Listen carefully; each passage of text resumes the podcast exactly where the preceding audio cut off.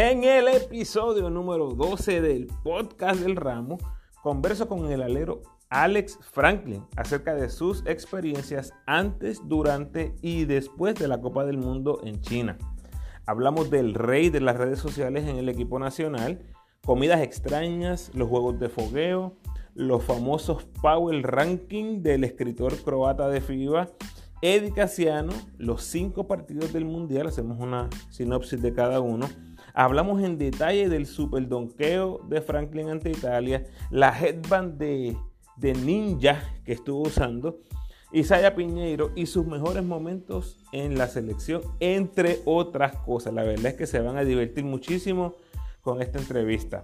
Por si acaso, mi gente, les dejo saber que la entrevista es completamente en inglés. Así que, sorry, desde ya si no me entiendes, a Frank estoy seguro que lo vas a entender muy bien. Te recuerdo que me puedes seguir en tu red social favorita, Instagram, Facebook y Twitter como El Ramo Opina. Importante, gente, que te suscribas al podcast en Anchor o Spotify. Ya sabes que al suscribirte, la notificación de nuevo contenido te va a llegar de inmediato. Un reminder, en el episodio 11 tengo una charla con Iván Gandía acerca de lo que fue su ocupadísimo verano con la selección, así que aprovecha y después que escuches la de Franklin, escuchas la de Iván. Si te interesa que anuncie tu empresa o producto en mi podcast, por favor, contáctame al email elramoopina@gmail.com. Que disfrutes la entrevista.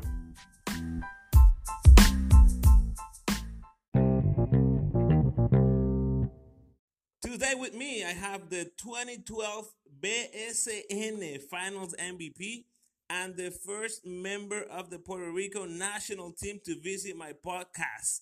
You're the first, the first national team member ever in my podcast. So that's awesome. perfect, perfect. Welcome to the pod, Alex Franklin. Yes, sir. Happy to be here. Man, I'm so excited. Um, I'm really happy. Hey, any thoughts? Um, Argentina, Spain in the final?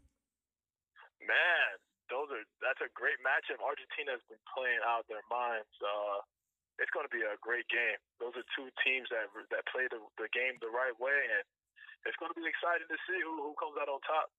And you face Spain in the first round, so we're familiar with them too. Yeah, yeah, Spain, man, they're they're they're they're a great team. You know, they they they know what they want to get out of each possession, and, and, and they do it. But the same with Argentina. Argentina's the same way. Like they, they know what they want out of each possession. They they, they attack you know, your weak points. They they move the ball well. Campazzo's a magician at point guard. Like I said, that game is going to be very interesting. So so who's your team? Is it is it one of these that you say, hey, uh, I want Spain to win to say that we lost to the to the world champions? yeah. yeah, I guess I guess you can say that. I guess I'm cheering for them that way all right, at least we did. We lost to the world champion. There you go. But a part of me, a part of me wants Argentina to win because I just, I just like the way they play. I like Campazzo. I like Scola. I think Scola's story is inspiring that he's still doing it at a high level at his age, and uh, I think that I think it's a good story. He is truly amazing. If we wanted to have this conversation in Spanish, Alex, how far would you go? Oh, I'll probably get to the the, the hola and the adios. That's good enough for me. Okay. Well, Alex, um, you're back from China. Uh, you've been in the island for what? About five days, six days? No, no I would think that. Maybe maybe seventy two hours, probably maybe three days. I so, is your body still in China clock? Yeah, my, my body's still struggling a little bit. Uh, I try to I try to keep myself up during the day as much as I can so I can sleep through the night. I feel like a couple more days I, will get used to it. But when I first got here, my body, man, I was just waking up at two thirty in the morning. I was up, like ready, like it was two thirty in the afternoon. So it took it took a little bit to get adjusted, but a couple days I'll be alright. That's good. That's good. So I was following the whole team, um, even um, staff members. Um, throughout the World Cup, I really, really appreciate you guys, you know, sharing through social media. So I know I said it privately to all of you, and now publicly I want to do it again. I really, really thank you for all of that. And I know I'm speaking on behalf of the majority of the population in Puerto Rico and all, all the followers around the world. So really, really thank you for that, Alex. Yeah, no problem. I mean, that's that's the special thing about social media. It, it gives us a way to interact with the fans and, and, and the people, so that way you guys can feel like you're part of it as well with us. So we're happy that we could we could share as much as we could for everybody. Without question. So now, nice segue into my first question. One of the first things you posted was a pizza from Domino's. So, so tell us, what was the craziest thing you ate over there? And don't tell me pizza because I don't believe you. Oh man, the craziest thing I've ate. Uh, well, there's so many crazy things out there that I didn't eat. But I would say on the air on the airplane, you know, they, they serve out food on the airplane, and I tried. I wanted to I wanted to, to try the Chinese cuisine, and I wanted to see what they're eating, and there was like a bag of like it said spicy pickles or whatever it was. So I tried one of them, and that was awful. But oh man, there's a lot. There's a lot of weird things over there, food wise, that we that we stayed away from. Like going to 7-Eleven, seeing chicken feet in right. plastic bags, and and dried eel, and all sorts of, of wild things. You know, we were smart staying away from it, uh, but there was a lot of interesting things out there. So, which was the better pizza? Or, or is it the same? The, the pizza is, the, is is definitely better over here. I mean, at that time, at that time, even the pizza after we haven't ate something like that in so long, it, it tastes amazing. It tastes like the best pizza I ever had. But by far over here, the pizza is better. That's good. So speaking about social media, um, who gets the trophy among the PR players? Are you guys are you guys competing in that too? Nah, I think the trophy is, is Ramon. It's his move. Like Ramon is our, our social media guy. Like, yeah. He has the most followers. He's the most interactive. He he has it. He has the game on lock. So I don't even think it's a competition between us players. I think Ramon is at the top, and we're just happy to be in his social media presence. okay. Let's get a little bit into the World Cup flavor. Um, let's talk about the exhibition games. Um, okay. We lost uh, to Team B from Croatia. We barely beat Angola. Uh, we lost to China, to Turkey. We lost big yeah. to Senegal, and then we fought really hard to beat a, a B team from China. So, yeah. take us inside. What was the morale on the inside? Uh, there was no panic in the inside. I think you got you got people got to put in in perspective because from the outside looking in, you don't really see. That first tournament we were in, the first group of exhibition games, we didn't have all our players. We just flew in. We just flew in. The tournament was maybe 48 hours afterwards. So, you know, with jet lag, we don't have a whole team. It was the first time that we really got to practice together. You know what I'm saying? Like we didn't have any point guards because people's flights were getting messed up. Right. So when we when we lost to that Croatia B team, people looked at it like, oh man, like the team is the team is going down. Really, we didn't have any. We didn't have a full our, our, our full team. We didn't have any point guards. It was our first time playing together, and I think those exhibitions games helped us get to where we needed to be come time the World Cup began. Because at those times we were really just trying to gel. Guys were coming in. Guys were trying to gel, get the system down, get what we want. And those exhibition games kept coming, but we kept getting better each one. And that's what we were really looking at. Besides that Senegal game where we just got smacked, and that was kind of like the rude awakening for us, I think that like woke us up like, all right, guys, like we really have to come prepared and, and with it if we want to do something special in this world game. So we took it we took it as a learning lesson instead of looking at it like, you know what, like get defeated, get down. We took it as we're gonna we're gonna get better from this. We learned that we can't underestimate anybody and that we gotta come with it when it comes to these games. That's good. So in the middle of this bad couple of weeks, the exhibition games, FIBA yeah. released the power rankings. So first of all, were you aware from the get go this wasn't a ranking from FIBA? This was, this was just a Croatian reporter.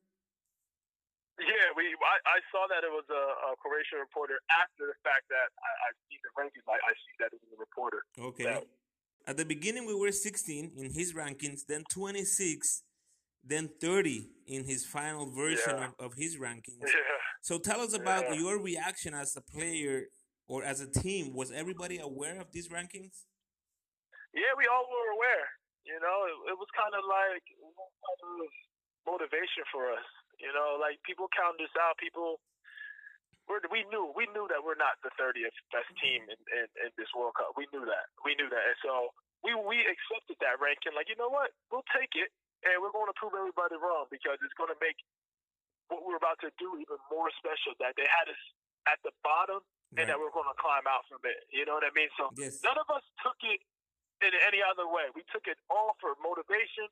We used it as, uh, uh, like I said, motivation to, to, to really shock the world and prove people wrong. That's right. what we wanted.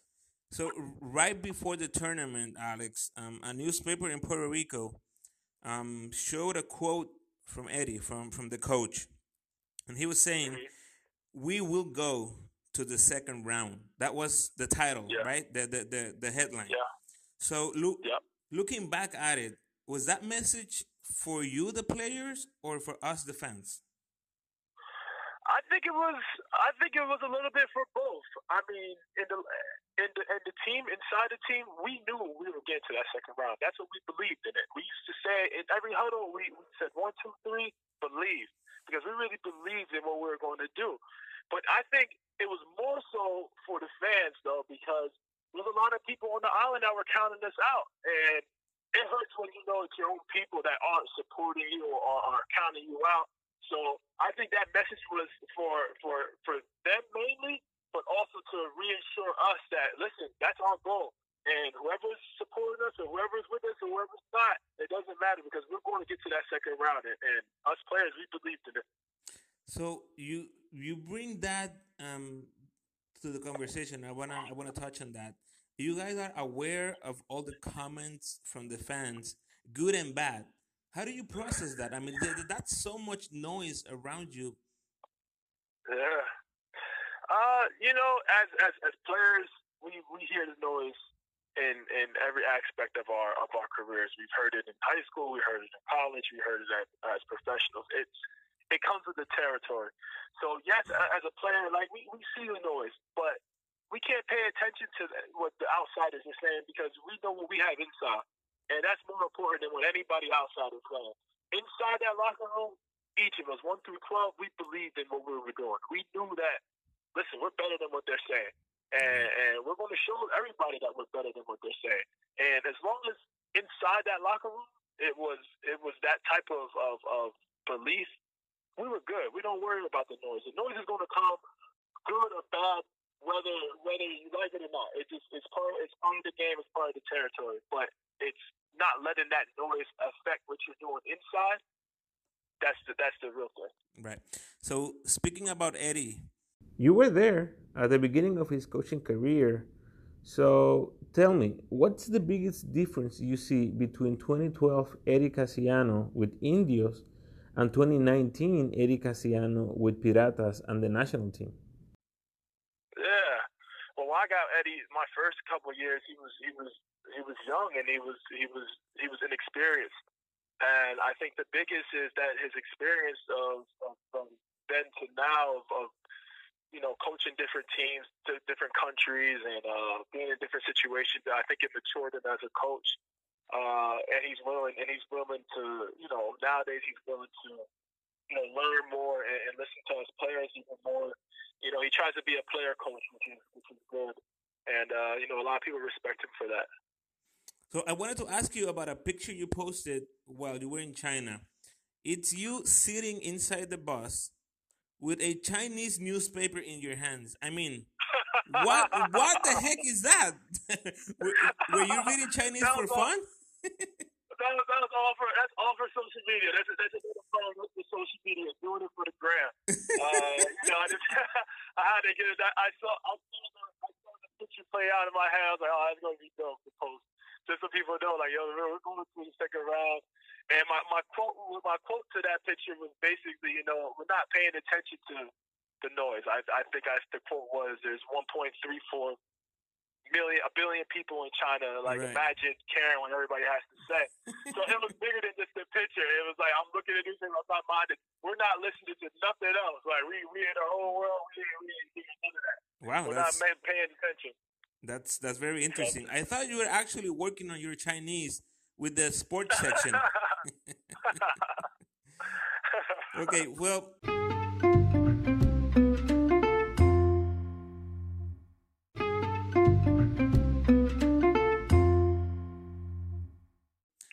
Um, let's go to game one. Iran. We're down 19 points. We're down 17 points in the fourth quarter. How do you describe what happened in that game? Heart, heart. Uh, all of us are all of us are hard and, and resilient, man. Like we never gave up. We kept believing. Like there was no panic. It, it, it's it's crazy to, to say that when you're down 17 but there is a there is a vibe that there was nobody was panicking. We kind of knew like, no, we just keep chipping away, keep chipping away.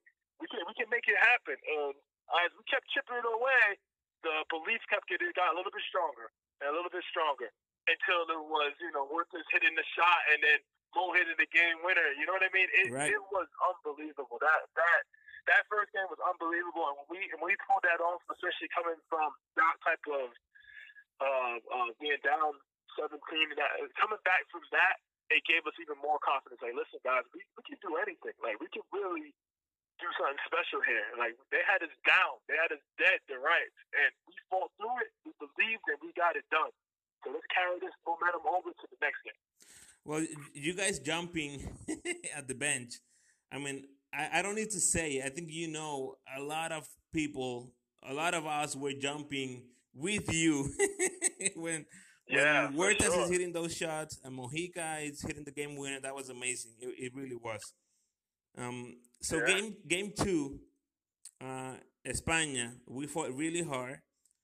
It was a yeah. six point game with two minutes left. What, what what was the biggest takeaway from that game, Alex?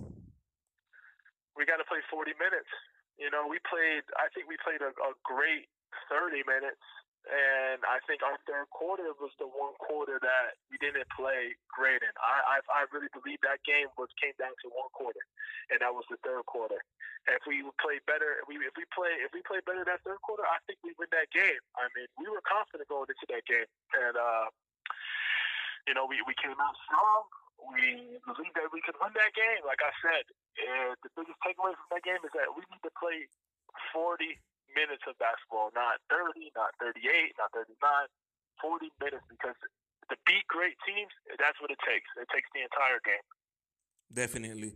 So game three, we did that. It's a do or die um, do or die game against Tunisia. And again, we're down in the fourth quarter, and more miracles were coming our way. Do you remember uh, what was the play we were supposed to run, or or did Gary just say, Man, "Get out of my way! I'm gonna Gary, do this."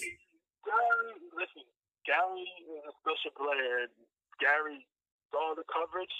Gary kind of said, "You know what? I, I got this." He cleared everybody out, and he made a big time shot, and that's what big time players do. Like Gary gets all the credit for that. It wasn't designed. It was all it was all improvised. Gary saw that he had a mismatch. He didn't want anybody to set a screen because he didn't want any help from any other defenders, and he went one on one and made a big shot. He did. I was looking at the game, and they basically played six players the whole game. Yeah. So yeah. Were, were you guys They aware were- of that? I mean, I mean, they they got they have to get tired at some point. you know that's that was a big thing going into the game. We knew that you know their their rotation isn't that deep, so we're like, yo, get us tired. Our rotation was twelve, like we played all twelve. So our our uh, heads going into the game is like, yo, get as tired as you can while you're in the game, whether it be two minutes, three minutes, four minutes, because these guys aren't going to be able to keep up with our depth coming in. People keep coming in, coming in, coming in, going 100%. There's no way. There's only there's only seven of them guys or six of those guys playing big minutes. I said they're going to. We all knew that at one point they're going to die down, especially with our style of play. So the next play after Gary's shot, you are in the court making the defensive play on Ben Romdhane to contain Tunisia. So basically, he made the, the offensive play. You make the defensive play. Do you remember that? Yeah, I remember it very well. It was kind of like the most nervous, whatever, three seconds left ever because I'm like, man, everything relies on this, on this stop. And, uh, you know, I just wanted to make sure I contested it no matter what it was going to be, contested it without fouling him. And you know, pray for the best. And luckily, I was able to contest the shot. He was fading out of bounds. He missed it, and yep. the rest is history. so the, these moments, Alex, uh, David um, carrying us offensively, um, Mojica for the win, Gary for the win. You making the a defensive play. I mean, it doesn't get any better than that in, in basketball. Emotionally, no. physically, do you still get some adrenaline pumping by just thinking about those moments? Oh yeah, you get you get chills. You get chills because you know in the moment it's happening so fast that like you can't really take a a, a second to take it in because it's happening so fast. But after the game, and, and now that I'm here in Puerto Rico, living those moments in my head, it's like, man, we really did something special. And like, I get chills thinking about it because I, I know in the moment, like, how much was on, like, how much was on the line and how much that, how much it meant to us to, to win those two games and how much it meant to the island for us to, you know, to pull those games off. It was, it's an incredible feeling. Yeah, I mean, um, from my standpoint, I just wanted to to to say um, one of the things I really really appreciate, or I'm looking always at it, is the body language of the players, not only in the court but on the bench. And in those yeah. plays, when when when Mojica is hitting the winning shot, Huertas hitting the trees, God is hitting the a winning shot, everyone is celebrating. And I don't know when was the last time I was I saw that in the national team. So I really, really yeah. appreciate that, and and and I, and I love that. Yeah, man, that's and that's something that we pride ourselves on too, because all the, we had a good group of guys, one through twelve. We were, were legitimately happy for one another. When we knew it, it was it was a team game, team concept. We played one through twelve. Everybody contribute, and it's and it, it's more satisfying. It's more satisfying when the whole team contributes because everybody feels like it's a part. Whether yep. it was two minutes, three minutes, whether everybody feels like they were a part. Yeah, maybe Dave was the highlight of, of, of the game, and we were all happy for him. But everybody else, whatever, maybe my defensive stop or Mojica's six minutes where he hits the game winner, or right. you know Angel coming in making a few plays. Mm-hmm. It, it was a team effort, and, and and I think everybody generally was happy to see each other play well and and collectively win. Right. So unfortunately, the second round was a different story. Um, oh, yeah. We were destroyed by Serbia, and and Italy did to us what we had done to Iran a few days earlier. so I yeah. wanted to ask you, Alex, what's the worst feeling: losing big to Serbia, or losing to Italy after being ahead by 26 points in the third quarter? Losing to Italy by far by far. Serbia, listen, Serbia, they, they, they got us. They're they're they're they're bigger than us. You know, they might they're more experienced than us, and they played they played a better game. It's one thing when you just get flat out beat. It's another thing when you beat yourself. And in the Italy game, we beat ourselves. So that's why it hurts more. Serbia beat us. They were the better team that night, and they flat out just beat us. Mm-hmm. We beat ourselves for Italy. We're up by 26. That's that's where it comes back to. You have to play 40 minutes of basketball. It can't be. We played a great first half of basketball, great 20 minutes of basketball, up by 26, and the next 20 minutes we didn't, and yeah. that's what happens. And that's a, that's a learning lesson for for all of us. It's it's not over until it's over. And credit to Italy for fighting back and, and right. getting back into that game because they're a great team as well. Yeah, it's a tough one to swallow for us, and I mean, if if it's hard for us I couldn't imagine for you guys playing the actual game. It, has to be tough. Yeah. It has to be tough. Yeah, so, it was tough. So of course we need to talk. We need to talk about that dunk against Italy. so first, um, yeah. Angel, um, Angelito's pass was on the money. He put it between two yeah. moving defenders. Take, take yeah. me through the play, please. Man, all right. So the shot went up. You know, uh, it's it's already programmed in my head. Shot goes up. Uh, if I don't get it, I'm I'm running the lane hard to, to try to get an advantage. I seen Dev get the ball. I seen Angel get it, so I just start sprinting. Credit to Angel, and he made he made a hell of a pass. Oh yeah, like, oh yeah. I didn't realize how great his pass was until like I really saw the highlights like slow down again. That pass was was perfect, right on the money, and, and it gave me an opportunity to make a great play. And that's what I did when I when I caught the ball. I, I knew their defender was coming hard. Uh, I knew he was going to try to chase down block, and so the only thing I had in my mind was, listen, I got to dunk this. I got to finish it hard because I might. I'm probably going to get. I, I'm probably going to get hit. If I don't dunk this, he's Yeah. going to block this thing back to the, to the court. So there's only one. out- There's only one sense in my head, and I went as hard as I could and finished the play. So if I remember correctly, this was your only dunk on the tournament, right? Yeah, yeah. I still quite, got it. I still got it. I was, you know, I was, I was more on uh, defensive purposes on this tournament. Uh, it, it was funny because before the game, uh, Isaiah, rookie Isaiah, he, he was asking me like, "Man, you you don't even dunk no more, man. Let me see, sir. Let me see you dunk." And I was telling him, "Listen, man, like." I'm a strategic dunker now. When I first came out, I was dunking everything. I, I have a pass where I don't have to dunk as much. Everybody knows that I used to be a dunker. And uh, it's just so funny that I caught that dunk in that game because he was like, oh, man, like, you told you don't think no more. I told him, I told you, it's strategic. It's what I when I want to, when I need to, I'll dunk. Other than that, I, I'm chilling. Yeah, it, it, it reminded me of your second tournament with, with the national team. Um, that game against Jordan, uh, you had a few powerful Yeah. dunks, and I mean, as I wrote to you privately, um, it caught me by surprise because I didn't know you still had that in you. So that was amazing to see. yeah, I still got a little left in the tank, a little bit. And you obviously had an advantage with the ninja style headwear. So- oh, of course, of course. Especially after they banned it in the NBA. Yeah. the ninja style, the ninja style helped me, man. It helped me. It, it let me tap into my in my ninja abilities. So um, a few more things um, before finishing, Alex. Um, you you mentioned Isaiah. Talk to us a little bit about him. What what can you tell us about him? What are your impressions after his first tournament?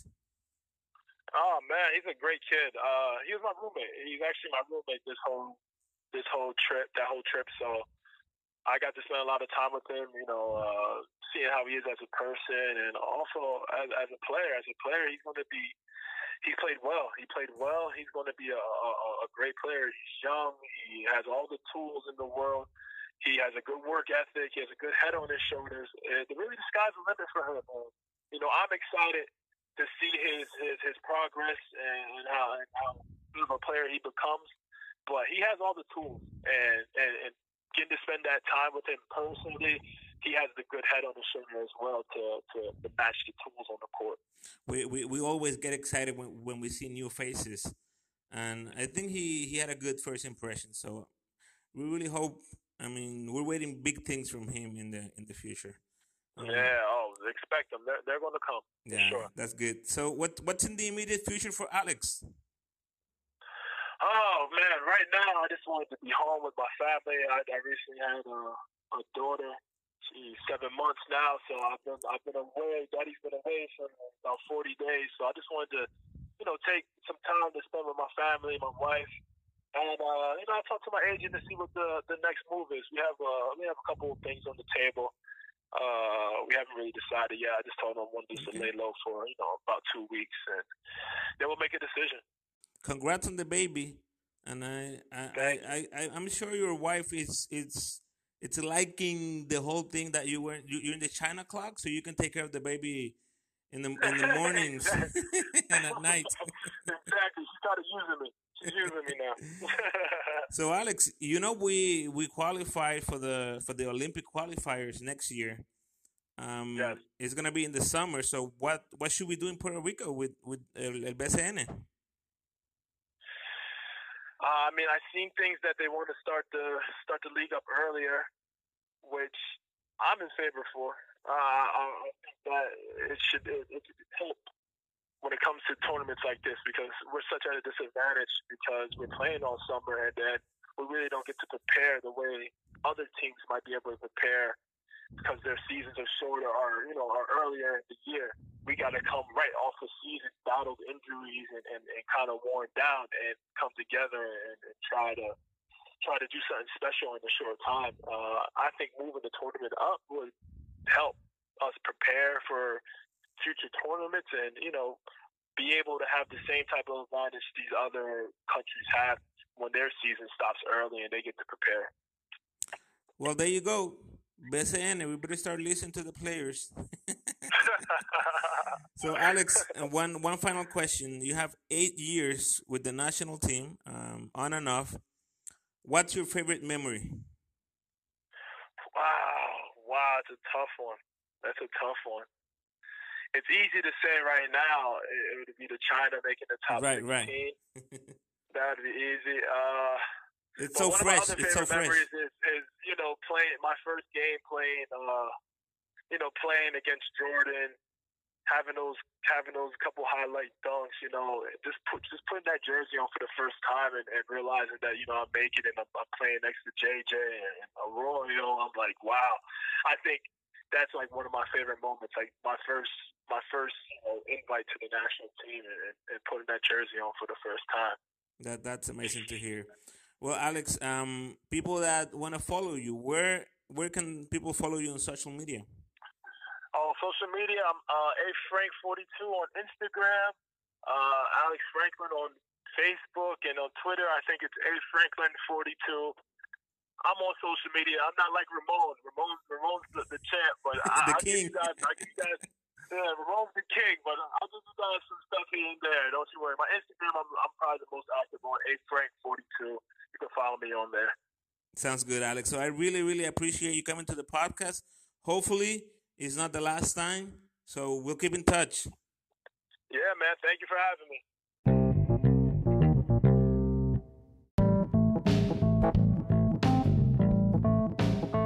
Gracias por sintonizar familia.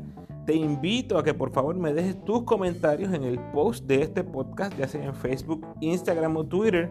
Y espero que compartas la entrevista con tus amistades amantes del equipo nacional, en especial con los seguidores de Alex Franklin. Sumamente agradecido con Alex por aceptar la invitación. Próximo en el podcast del ramo, espero que tengamos a algunos miembros del equipo nacional Además, eh, otros coaches, figuras del básquet en Puerto Rico y miembros del corillo del ramo. Eso viene por ahí. El análisis del mundial con el ramo va a durar unos cuantos podcasts, así que tienen que quedarse pendientes a lo que viene por ahí. Ya sabes, suscríbete al podcast y sígueme en tu red social favorita. Te recuerdo que si te interesa anunciar tu empresa o producto, me gustaría ayudarte, no importa lo grande o pequeña de, tu compañía, así que por favor contáctame al email elramoopina@gmail.com.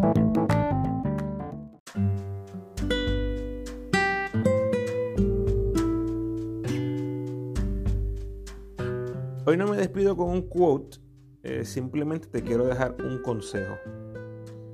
Saca un momento para darle gracias a aquellas personas que te han ayudado a estar donde estás.